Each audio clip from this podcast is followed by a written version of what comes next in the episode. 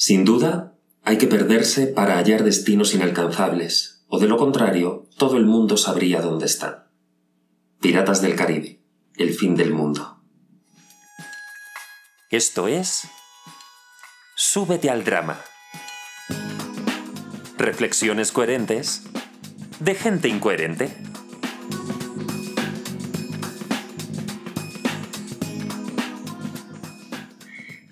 Hola, hola, ¿qué tal? ¿Cómo estás ahí al otro lado de las ondas?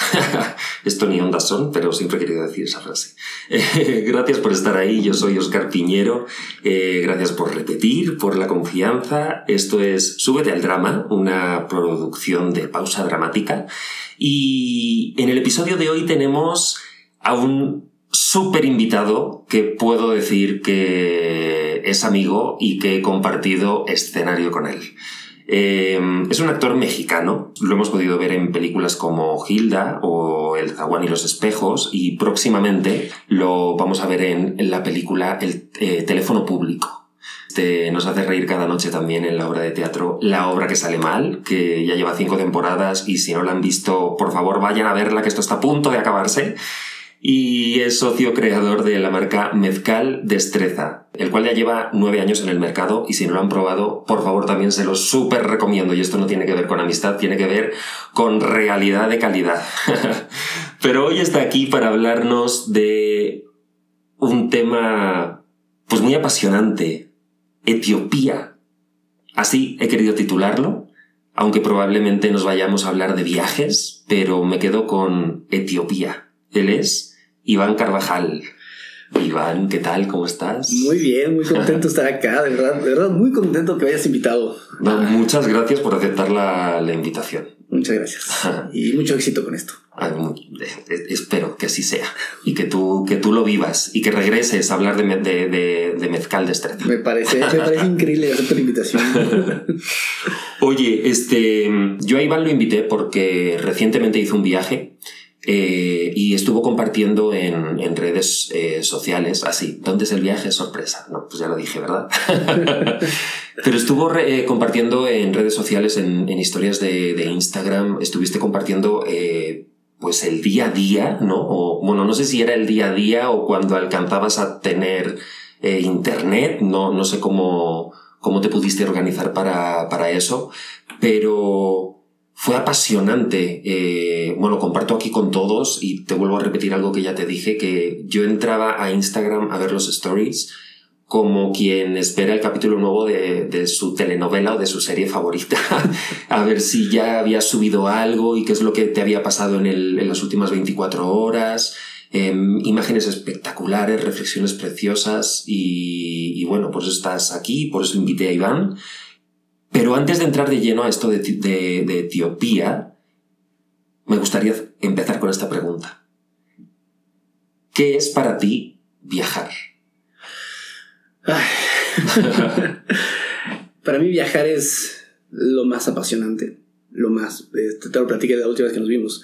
Eh, soy actor, tengo una marca mezcal, pero lo que más me apasiona de verdad es viajar porque uno descansa mucho de lo que es en el día a día y uno se redescubre allá. Eh, me gusta mucho el choque cultural, llegar a destinos que son totalmente diferentes a mi entorno, porque me vuelven a validar a mí. Entonces me, empieza, me, me, reencuentro, me aprendo otra vez y, y, eso lo uso para acá, otra vez, para volver a empezar o continuar. Por eso viajo es como un... Eh, como si le dieras una tecla o algo en el, en el cerebro, ¿no? Y, tu mente se... Este, no me sale la palabra, pero como... Hay, hay una cosa cuando estás viajando que estás presente y es mucho más fácil estar presente mientras estás viajando que cuando estás en tu día a día. Eh, en el viaje me topé una frase eh, que publicó un, otro conocido que está viviendo en Noruega y que también está viajando muchísimo y citó a Ibsen que decía, estoy sentado aquí embriagado del presente, solamente eso exijo. Yo dije, esa frase me encanta, y yo le pondría, para mí, solamente eso me exijo, porque es bien fácil quedar, no, no estar en el presente, es muy fácil, ¿no? En el día a día te, te comen cualquier otra cosa y en el viaje es sencillo, es todo nuevo, entonces estás absorbiendo todo. Sí, sí, te entiendo perfectamente. Oye, cuando viajas, eh, ¿te gusta viajar eh, mochilero, cómodamente, un poco de todo? Depende de con quién viajes. eh, Creo, creo que de todo un poco, como lo acabas de decir. Este, empecé viajando mochilero, lo sigo haciendo de alguna manera, este, pero ya tengo 40 años, entonces ya busco que, que a veces tengo un poquito de comodidad para poder descansar y tener energía para seguir, para continuar. Depende. pero, sí, pero sí sigues manteniendo esa esencia de, de los viajes de mochilero. 100%.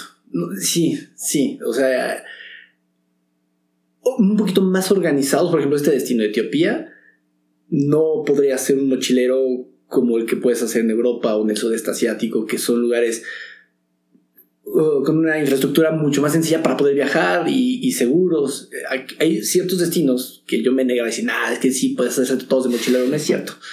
Puedes llegar de alguna manera, pero sí necesitas este, algún guía o sí necesitas ciertos cuidados para llegar a, a destinos. Entonces ahí es donde te tienes que adaptar y decir, ok, está bien, va, va a ser de esta manera, pero hay muchísima aventura en el, en el viaje, que es lo que te da andar de mochilero. Sí, la esencia se mantiene y esa es la que quiero guardar en todos mis viajes.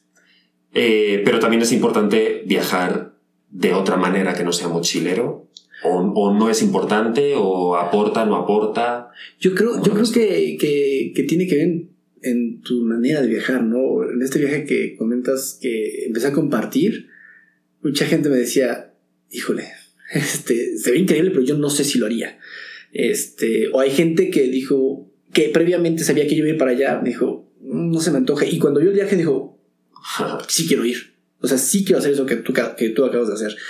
Entonces creo que no sé si es importante o no, creo que depende de tu necesidad. Para mí sí necesitas cierta incomodidad en los viajes para sentir que estás viajando, ¿no? Esta incomodidad me refiero a, los momentos que no están planeados, a los momentos que, que, que te obligan a accionar y reaccionar en el, en, el, en el momento, porque eso es lo emocionante de viajar, eso es lo bonito, y no es ponerte en riesgo, simplemente decir, ok, para llegar a tal destino, tengo que hacer tal cosa. Tengo que dormir este, al aire libre, tengo que, este, no sé, no tener baño. eh, ¿Estoy dispuesto a para llegar a tal punto? Sí, sí, estoy dispuesto. Entonces, depende mucho de, del tipo de viaje que, que quieras hacer. Sí hubo un momento en el viaje que, que fue un choque cultural, que te lo platicaremos, que yo dije, ¿qué estoy haciendo acá? ¿Por qué no me fui a la nieve solamente a verla caer? En vez de estar haciendo este tipo de cosas. Pero después se vuelve muy, muy enrique- enriquecedor. Y, y, ese, y supongo que el, el llevarlo al límite de esa manera también hace que, este, que sea más fácil provocar ese reseteo. Esa es la palabra que estaba buscando Sí. antes de, de mente, de lo que decías de, de- de viajar y dejar de ser tú y, para volver a encontrarte y demás, ¿no? Sí. Cuanto más al límite te pones. Sí, y tiene que ver mucho en cómo estás, ¿no? Parece reseteo. Eh, a mí me queda claro que de repente me ha tocado viajes que llego y la situación personal o, o la situación con la persona con la que estoy viajando no es la óptima. Entonces, por más hermoso que sea el destino, por más maravilloso que sea, no funciona, ¿no? No funciona porque no estás bien. Entonces, yo vengo de, de, una situación complicada, de una situación personal, emocional, donde no me sentía bien, donde sigo trabajando, estoy yendo a terapia, este, y tenía un poquito de miedo de decir, no quiero llevarme esto al viaje. Es un viaje que aparte he esperado muchísimo tiempo, que lo tengo pensado hace 10 años. Ay, no lo quiero sentir ahí. Y de alguna manera, haber empezado en terapia antes, poder haber platicado con mi, con, con, con Paula, con mi pareja, este, cómo me iba sintiendo, ayudó a modificarme un poco para llegar al viaje con lo necesario para vivirlo como tenía que vivir y que ese viaje me ayudó a resetearme a, a- esta, a esta cosa de decir, esto eres, no se te olvide que esto eres. Hmm. Oye, ¿ya habías estado en África? En el norte, en Marruecos solamente, Ok. que fue la primera vez que, que llegas a África, también hace años y, y, y me encanta porque yo creo que fue el primer país donde tuve un choque cultural. Eh, había viajado no tanto antes de ir a Marruecos, había ido a Sudamérica, había estado en Europa y justo de Europa crucé a Marruecos Y lo primero que pensé, ah, estoy en África. No, este, una zona de calor y voy al desierto. Entonces me acuerdo que llegué así en shorts y me agarró una lluvia tremenda. y dije, ok, en el cliché caí totalmente. este, y luego, luego fue un choque cultural, llegas y el idioma, la forma de acercarse, me sentí vulnerable, esa vez iba viajando con uno de mis mejores amigos, este, nos sentimos un poquito con toda cosa que podemos creer o que vemos en películas sobre los musulmanes, sobre la parte árabe, nos metieron a la Medina, una zona que no se veía nada agradable y yo ya me sentí en un video donde me iban a secuestrar. Pero tonterías en la cabeza y las ideas o poca información que de repente uno puede tener de esta parte del mundo, la verdad. Porque hay sí, también yo, yo he estado, yo solo conozco Marruecos. Eh, no sé si es algo afín a toda África, porque África es inmensa. Pero, pero sí en Marruecos sí lo que les pasa es que tienen una energía muy diferente. Entonces, ese choque de como que parece que te invaden y demás, pero es algo que es que ellos son así, no. Sí, es el desconocimiento, como dices. Eso que acabas de decir creo que la clave de, los viajes en general es, ok, ya llegué, me paré, está sucediendo esto y después vas asimilando que así se haya, ¿no? Así se vive en esa parte del mundo.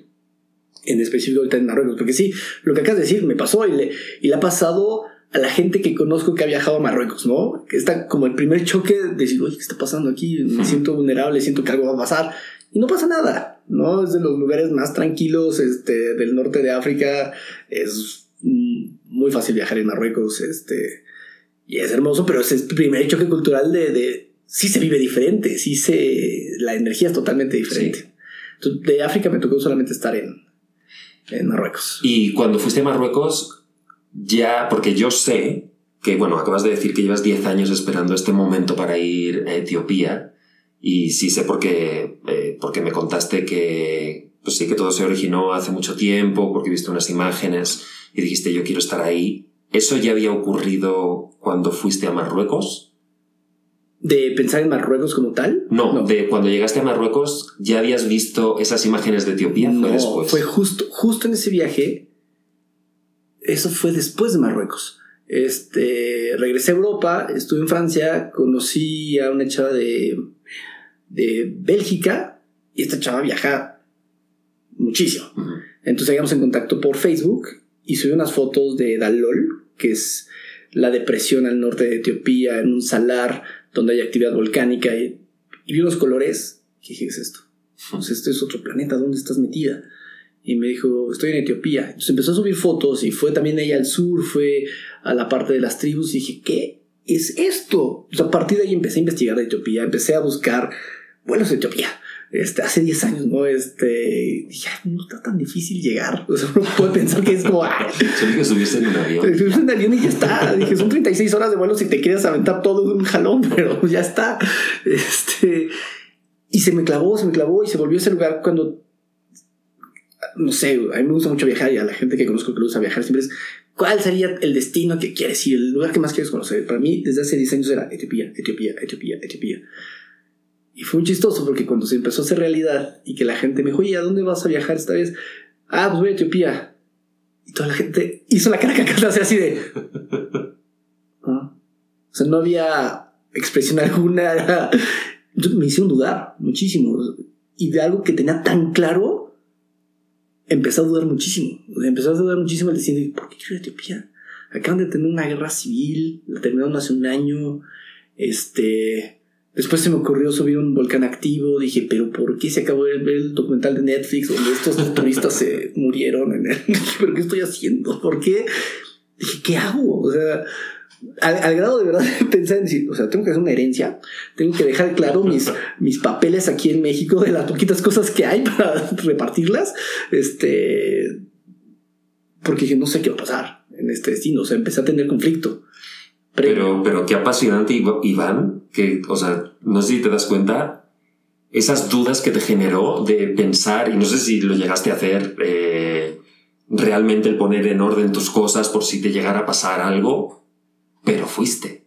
Sí. O sea, qué, qué maravilla. Sí, sí, mira, me pongo chinito porque de repente acciono de esa manera. Es como, es que hice tanta tontería antes, o sea, de verdad, de verdad que que hubo un momento de ansiedad que dije, a ver, agarro un libro y dije, ¿tengo que subir el volcán, sí o no? Y te juro que la frase era, no, por Dios, no. Y lo cerré y dije, no puede ser. Dije, no puede ser. Dije, no, no, no. Decía Paola y Paola se reía y si van, si que haga erupción un volcán también es poco probable. Es muy poco probable. Entonces dije, bueno, sí es cierto, hay poca probabilidad. Este, era como la parte más de nervio, no la parte del volcán de la que más nervio me daba, más que la guerra civil, era la, la parte del volcán. Este, y dije, yo sé que lo voy a hacer de todas maneras. Yo sé que voy a ir porque algo pasa y así me muevo en la vida a pesar del miedo, ¿no? Y lo tengo muy claro, o sea, sí lo tengo muy claro que es, este, creo que, creo que el valor es eso, es hacer las cosas a pesar del miedo, ¿no? Que el miedo es lo mejor que te puede pasar, porque sí te alerta, sí te previene, pero tienes dos formas de, de, enfrentarlo, o te detiene o sigues a pesar. Y cuando te detiene también tienes que decir, ok, o sea, no es una tontería, yo en este viaje no buscaba poner nunca riesgo, nunca estuve en riesgo realmente, porque no, no, no, este, no era por ahí el viaje, no, no, no buscaba poner mi vida en riesgo. Sí había cierta ansiedad y sí organicé y sí dejé cosas escritas de decir, ok, porque... Sí, no sabes lo no que te puede sabes, pasar. pero te puede pasar cruzando la calle, Exacto. ¿no? Tal cual, Sí. tal cual, tal cual. Y llegas a Etiopía, el destino o el objetivo era. eh, o, bueno, no sé si Dalol era el objetivo principal, sí. Sí, sí, sí. Eh, pero hasta que llegas allá pasan unos días, ¿hay algún tipo de preparación de algo por el lugar al que, al que ibas a ir a visitar o simplemente es que estaba más lejos de donde tú llegaste? Eh, ¿Hubo toma de contacto primero? ¿Hubo que, perdón? Una toma de contacto con, con el lugar, con la energía, con la gente, con el entorno. Totalmente, o sea, el viaje para mí, pues sí, empezó hace 10 años y sí el objetivo era llegar a Dalol, ese era el punto al que quería llegar a Etiopía y yo cumplía 40 años justo estando en Etiopía y organicé todo para que en Dalol fuera el, el día de, Oh, qué bonito. de los 40 años. Qué bonito. Pero fue muy sorprendente todo, o sea, fue muy sorprendente. Yo volé a Washington, este, fue, hice un vuelo México-Washington, este, me quedé una noche en Washington y Washington, este, Etiopía, Addis Abeba, directo, ¿no? En Washington estoy caminando, caminé tanto que me lastimé los pies, que dije, no puede ser, voy a hacer trekking allá y después acabo de lastimar el pie, pero llevo el primer día de viaje. este, y me encontré un museo a que estaban cerrando justo, que es el Museo Africano en Washington, y fue Africa is beautiful, you are beautiful. Y no fue la última frase, pero así, era Africa is beautiful, you are beautiful. Dije, ah, qué bonita señal. ¿No? Este, la primera vez que voy a esta zona de África, que es ya. Etiopía está muy pegado a Eritrea y. Pero justo es muy grande el país, entonces llega a la parte central de África, que es esta África de los paisajes enormes y maravillosos y atardeceres Sí, la, la sabana. la sabana, las las exactamente. fotos y Entonces Etiopía tiene las dos cosas. Tiene el desierto, que es la parte de arriba, y la, la- la- lo cosmopolita, que es Addis Abeba, y el sur, que es eh, la parte de las sabanas. Llego a Addis Abeba, emocionado, como que todavía sin entender que ya estaba ahí, y empezaron a pasar cosas bonitas, ¿no? Eh, amo el café. Este. Ay, esa es una pregunta que te quería. ¿Qué tal el café de ahí? es, no miento, digo, siempre tiene que ver la cosa que pruebas con el, con el entorno, ¿no? Siempre te, te, te afecta para la- las, la- las sensaciones, pero de verdad que es el mejor café que he probado en mi vida. Y, y, y tiene un porqué, o sea, no importaba el lugar, por más acomodado que se fuera el lugar, eh, o, o fuera el lugar del pueblito más recóndito, todos tostaban en el momento el grano, lo están tostando en ese momento, lo empiezan a preparar, te lo sirven y es brutal. Y tuve otro choque cultural porque ellos lo toman con azúcar, yo casi me muero. Y así dije, dije, ¿pero por qué? Y no, no echan poco, yo desde que echan cucharadas dije, Dios santo. y lo probé así, la mayoría lo tomaba con azúcar, 100 y a dos, que no lo toman con azúcar. Y aparte ellos tienen, eso sí lo vi en pocos lugares, una planta que se llama Adam algo. Le, pone- le ponían la planta así, lo usaban para moverlo, entonces con eso se aromatiza el café. ¡Ah! Era una locura. Wow. Era una locura. Yo de verdad todos los días tomé café. Todos los días dije, no voy a dejar de tomarlo. Es poco probable que, que regrese pronto a este lugar. Y, y fue, fue maravilloso. Entonces ahí empecé con Etiopía. Empecé con el café. Llegamos a una cafetería donde eh, yo entro a Etiopía. Yo hace años escribí un, un programa de viajes eh, que estuvo muy bien recibido, pero no sucedió al final Ujú. de ese programa de viajes me invitan a, a conducir otro programa de viajes en Chiapas, entonces siempre he estado ahí la cosquillita. Yo llego con, con la idea de quiero documentar este viaje, quiero documentarlo y quiero hacer algo. Entonces hablé con un amigo que es director, me dijo, Iván, tienes que escribir todos los días, tienes que grabar todos los días, tienes que hacer una tareota. Entonces yo fui pues, empezando Etiopía, tratando de grabar, entendiendo cómo es la gente, me topo con estas primeras partes de en Addis Abeba, que es la, la- la capital, con lo del café, el primer día de Etiopía fui al hospital porque me dolía el pie, entonces ya conocí los hospitales de Etiopía también. Este, y de ahí, al día siguiente, nos vamos a Semera, que es el camino hacia Dalol. El camino de Addis Abeba a Semera era nueve horas en carretera. Oh, Entonces wow. empieza esta, esta cuestión de llegas a Addis Abeba, el aeropuerto de Addis Abeba se volvió el más importante de África porque empiezan a haber conexiones. Este, entonces, Addis Abeba, el, el- el aeropuerto es, ves a gente de todo el mundo. Sales de Addis Abeba y solamente ves, digo, de- de- del aeropuerto y ves solamente etíopes. Eh, vas hacia Semera, hacia el norte, y empiezas a ver muchísima pobreza, muchísima pobreza. Este, siempre comparo, digo, veo mucha pobreza en México, somos un país donde el 60% de la gente vive en pobreza, pero en México vivimos en burbujas, ¿no? Es una burbuja donde la- no hay pobreza, burbuja donde hay pobreza y así. Allá no, allá es Addis Abeba, pobreza, ¿no? Entonces empiezas a asimilar esto, empiezas a verlo, y conforme nos íbamos acercando a Semera, hicimos una parada donde el conductor, el, el guía me dice, oye, vamos a ver este lugar que era un volcán que nos acabó de formar. Entonces nos bajamos de la camioneta, el conductor se pone a orinar y en eso llegan tres chavos en moto. Y ya me había pasado que estando en Addis Abeba, como si poco, poco extranjero, pues, todo el mundo me volteaba a ver. Se me, me voltean a ver, se paran atrás de nosotros y veo que el de en medio trae un arma larga.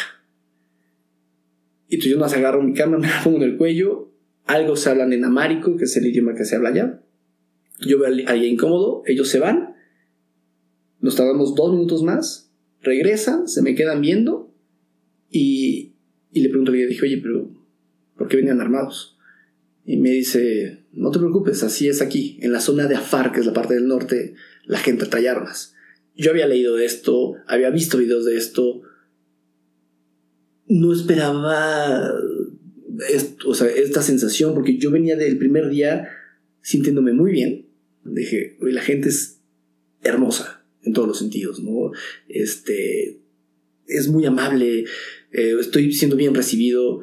Y cuando pasan por la segunda vez, estos chavos se me quedan viendo. Y sí, me sentí muy incómodo. Y ahí empezó la necesidad de escribir realmente.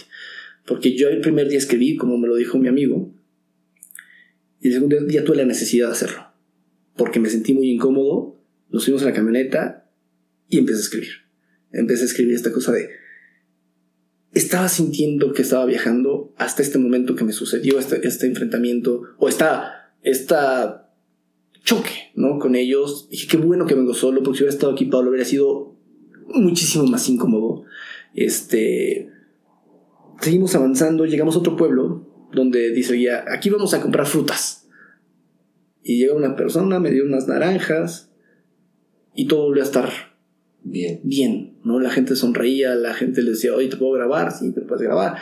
Entonces la gente se ponía nerviosa, pero una, una cosa bonita, ¿no? De, de, de, de, de, de- de interactuar.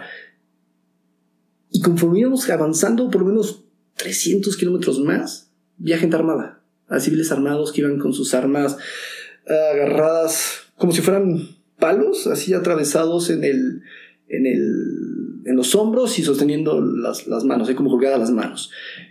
Y se volvió normal, de alguna Wow. manera. ¿no? Se volvió normal. dije, ok, sí es aquí así. Este, llegamos a Semera, donde todavía tengo internet. Le escribo a, a Paola, comparto la primera historia y ahí empieza todo el verdadero viaje, ¿no? Empieza el, el viaje de verdad de decir, me pasó esto, fue este choque cultural y voy entendiendo que así es aquí. Y de repente era impresionante estar con estos hombres que tienen armas largas sentados y ver que eran personas increíbles, ¿no? Que agradecían mucho que estuvieras ahí porque no había nadie, no había nadie. Entonces ahí fue mi, mi primer, mi primer este, contacto con, con, con Etiopía. Llegamos a la zona de Afar, llegamos por... Cuando entras a la zona de Afar, vas con un guardia, vas con una persona armada que te va cuidando. Eh, porque es, hubo... es lo que te iba a decir ahora. Y, te, y, y llegaste a sentirte cuidado. O sea, de esas personas que el primer día, Exacto. los primeros días, fue como, Dios mío, mm, tengo miedo, ¿qué es lo que me va a pasar? Sí. Aquí, pasar a. O sea, no solo a normalizar, sino a sentir que te están cuidando. Sí, totalmente. O sea, totalmente ya eran parte de, de lo. De, de- de- de- del equipo con el que íbamos. ¿no? Para, para llegar a Dalol. Y yo le preguntaba, dije, oye, pero a ver, al guía, a Tadel, dije, oye, pero tienes. O sea, ¿pero por qué? O sea, ¿podría pasar algo? Me dijo, no, no, no. Dice, a ver, la gente de Afar tiene, usa armas desde hace muchos años, porque hubo un conflicto hace muchísimos años, y se quedó como costumbre. Aquí en, en, en, esta zona que usan armas. Les gustan las armas. Es una cuestión de, ah, mira qué bonita arma tengo. Ah, la mía es más larga. ¿No? sí, o sea, este, de verdad, es una cosa de estatus de repente eh, el tipo de arma que tienen. Entonces, cuando entras a la zona de Afar, porque Etiopía estaba dividida como en 9, 11 estados, en la zona de Afar pagas para entrar y ellos dicen, también, tú estás pagando y yo lo que te doy es una persona de, de, de, de Afar para que sepan que vienes con nosotros, ¿no? Y ya está. Entonces me acuerdo que llegamos a la, a la casa de la cocinera y yo pues, los vi y eran un poquito menos, este, no, no, no tan próximos a, tener contacto conmigo. Y el guía, digo, y el, el, este, ¿cómo se llama? El guardia menos, ¿no? Era un guate flaco, osco. Dije, bueno, pues a ver. Y después, todo fue increíble. Después llegamos al, campamento, al primer campamento para, acercarnos a Dalol. Y todo fue muy bonito. O sea, todo fue irse conociendo, irse quitando juicios, este, de ellos conmigo, evidentemente, y yo de, de entenderlos a ellos. El guía, pues me di cuenta, me recordaba mucho a un primo, ¿no? Que es Osco, que no se ríe, pero que es un tipazo por dentro, que es un güey súper amoroso. Y este hombre, te juro que me recordaba, porque yo cuando veía reír dije, puta, qué bonito se ríe este güey. dije, qué bonito se ríe, ¿no? Este. Llegamos al primer campamento, que eso fue el 27 de abril. Y para despertar dormimos al aire libre en unos catres, donde yo esperaba ver más gente viajando y no había nadie. Y dije, ok, o sea, si realmente estoy en un lugar donde no viene nadie, o viene muy poca gente y no me tocó ver a nadie. Y este, y desperté a las 3 y cachito de la mañana, porque me acuerdo que traía el celular, lo abro, y lo primero que veo es el cielo estrellado. Hermosamente estrellado, como solamente en los desiertos se puede ver. Mm. Vi estrellas fugaces y fue hermoso porque la primera vez que yo veía estrellas fugaces me acuerdo que fue en San Agustinillo, aquí en Oaxaca. Y siempre esta cosa de pedir deseos, o sea, ah, quiero ser feliz, ¿no? Mm. Y esta vez, después, la primera vez que fui en San Agustín, yo tenía como 32 años, creo que la primera vez que fui. Ocho años después, dije, ya no, no, no pedí ese, ese deseo, pedí.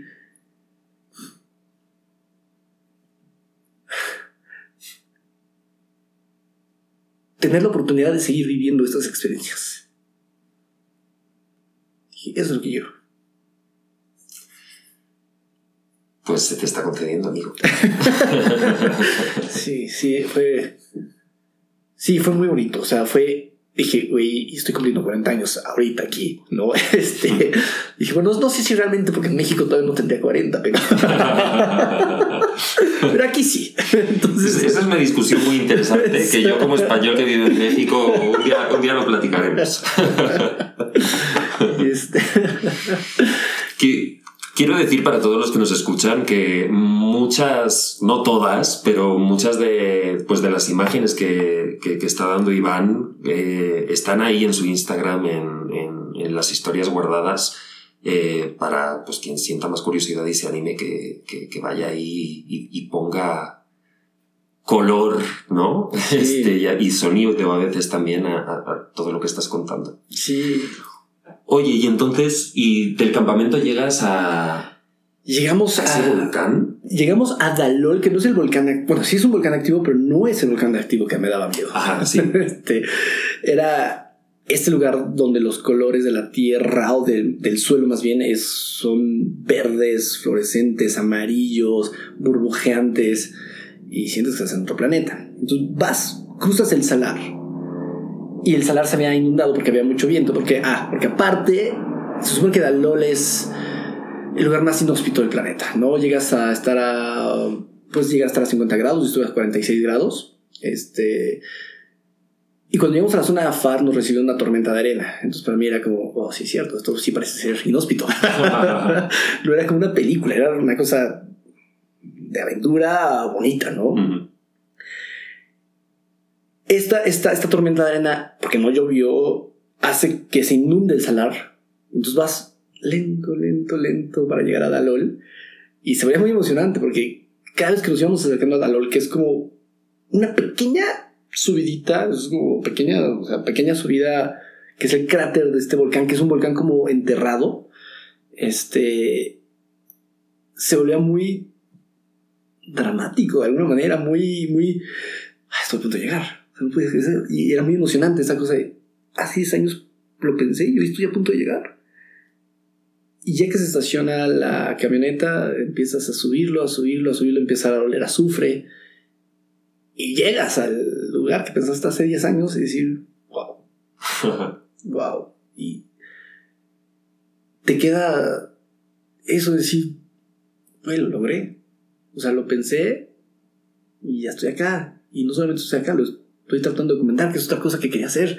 Este, y estoy viendo esos paisajes que Etiopía a mí me ofreció lugares que a mí no me ha tocado ver en vivo, ni he visto en otras fotografías, ni he visto en otros documentales. Siento que Etiopía tiene paisajes y cosas únicas. De verdad, lo digo. O sea, Etiopía es un destino complejo, pero es un destino que a quien nos esté escuchando le interese, de verdad, se los invito ahí. O sea, parte de lo que yo compartiera eso, ese quitar ese porqué, o más bien contestar ese porqué de Etiopía. ¿no? De ahí partió esta, este documental que estoy tratando de, elaborar, eh, porque me hizo dudar. y no sabía contestarles el por qué Etiopía. Les decía, ah, pues porque mira, está bien bonito. y este, entonces, ah, sí, está bien padre, pero. Bueno, pero de, alguna manera, eh, bueno, hablo por mí y por gente que conocemos o que conozco que, este, que también te eh, siguió tu viaje en, en, Instagram y que nos pasó también eso, que al ver las fotos, o sea, no es necesario el que digas porque es muy bonito, ni que digas nada. O sea, lo ves y ya conectas con algo y entiendes algo y si a eso le sumas las reflexiones que nos ibas compartiendo, ya no, no es necesario este, como vender el lugar de, de, ninguna manera. No, no el lugar, los lugares, porque no fue solo Dalol, fue todo lo que viviste ahí, después también en, en, safaris, con encuentros con animales, este... Fue, fue, sí, fue... Eso nunca lo dije, pero lo pensé mucho. este, mi fotógrafo favorito es Sebastián Salgado y la, el documental favorito evidentemente es La Sal de la Tierra. Esta para mí fue mi pequeña sal de la Tierra. ¿no? Esta cuestión social. Eh, digo, con mucha distancia evidentemente, ¿no? De lo que es la sal de la tierra y lo que ha hecho, pero en mi viaje esto fue eso, ¿no? Esta cuestión de la parte cultural, la parte humana, la parte dura, este, la parte de salir de un lugar que estuvo una guerra civil, que nadie hizo caso y que está fuerte la situación de pobreza, de hambruna, que yo no la vi, la hambruna afortunadamente porque no sé si tenga la piel para verla. Este y después llegar al volar a Uganda, ya con Paola, y ver la maravilla de los animales. La maravilla. O sea, sí, sí, fue un viaje muy completo, fue un viaje Sí, que, o sea, acabo de regresar hace dos semanas y todavía lo tengo en la piel, no todavía lo tengo en las emociones, todavía lo tengo en... Y que no creo que se vaya todavía. sí. Oye, una pregunta. Y ay, me da rabia porque no tenemos mucho tiempo. No, no. Pero. Pero bueno, está maravilloso para que la gente se quede con las ganas y te siga y espere con ansias ese documental. Sí, sí, sí, sí, sí, sí. Pero te quiero hacer una última pregunta sobre, sobre este tema. ¿Estuviste viajando solo, pasando por todas esas sensaciones, emociones, esos encuentros contigo mismo, con el miedo, con todas esas situaciones que fuiste acomodando y fuiste como eh, saltando etapas, ¿no? Y de pronto llega Paula. ¿Qué, qué, qué, qué pasó, ¿Qué pasó ahí? Fue hermoso. O sea, para mí, yo venía cargando justo todo esto que estás diciendo, ¿no? Entonces era saber que en algún momento lo iba a ver, saber que, este, que íbamos a hacer otro viaje que los dos tenemos muy esperado. Y verla fue reconfortante. O sea, fue yo soy bastante chillón, entonces empecé a llorar. este, de, de, de, alegría de verla, ¿no? De, de, de, sentirme acompañado otra vez, de, de poder compartir con alguien en vivo en ese momento todo lo que me había tocado vivir. Entonces, sí, ese momento en el aeropuerto fue que fue una película toda. la verdad, Ay, llegó Paula. Ay, hubiera estado por ahí Jennifer Aniston San Raúl, Exacto. Y hubiera sacado un peliculón de Hollywood. qué bonito, qué bonito, Iván. Pues a ver, eh, rápidamente para que nos dé tiempo. Em, este podcast es una producción de pausa dramática. Entonces, una pregunta que queremos hacerle a todos los invitados es, ¿en qué momento de tu vida tuviste que hacer una pausa dramática? Cuando murió mi papá. Sí. Sé que entiendes. Te entiendo perfectamente. Sí. creo que esa la pausa dramática más. Pero fue raro también porque fue una. O sea, el momento de yo, yo fui el primero que recibió la noticia, fue. O sea, el tiempo se detiene, real. Algo pasa, es como, oh, está pasando esto que lo he pensado tanto tiempo, está pasando y se vuelve lento y se estira el tiempo. Y, y a la vez también me llenó de vida, también me llenó de energía. Este, nunca me sentí tan su hijo como ese día. Es una cosa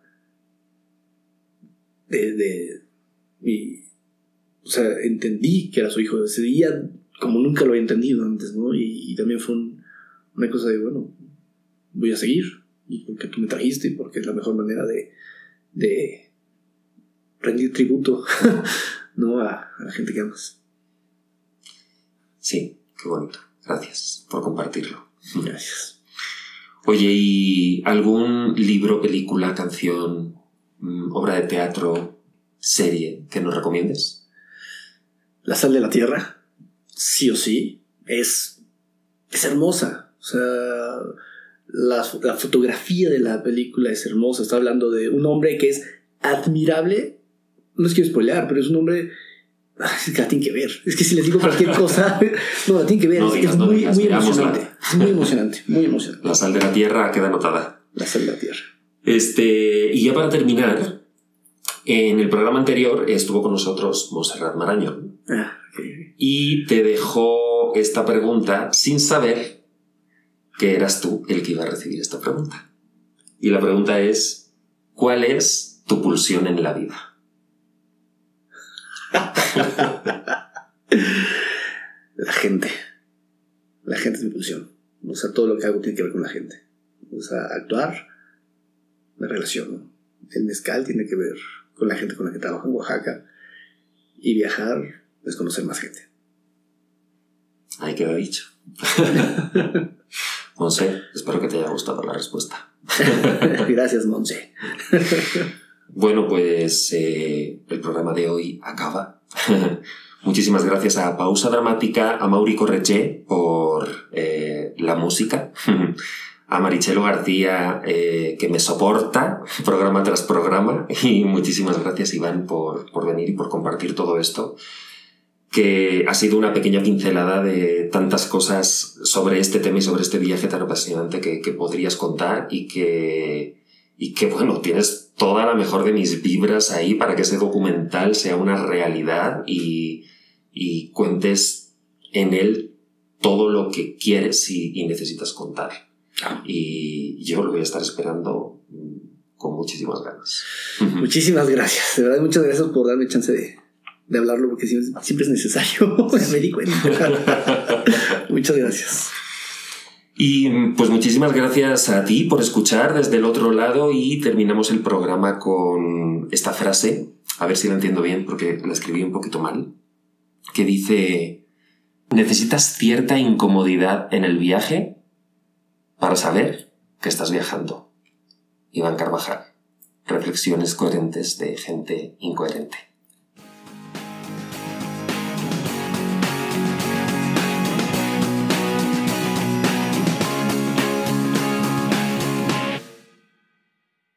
Sigue de cerca los viajes de Iván Carvajal en Instagram arroba Iván Carvajal-G y de su mezcal en arroba mezcal destreza.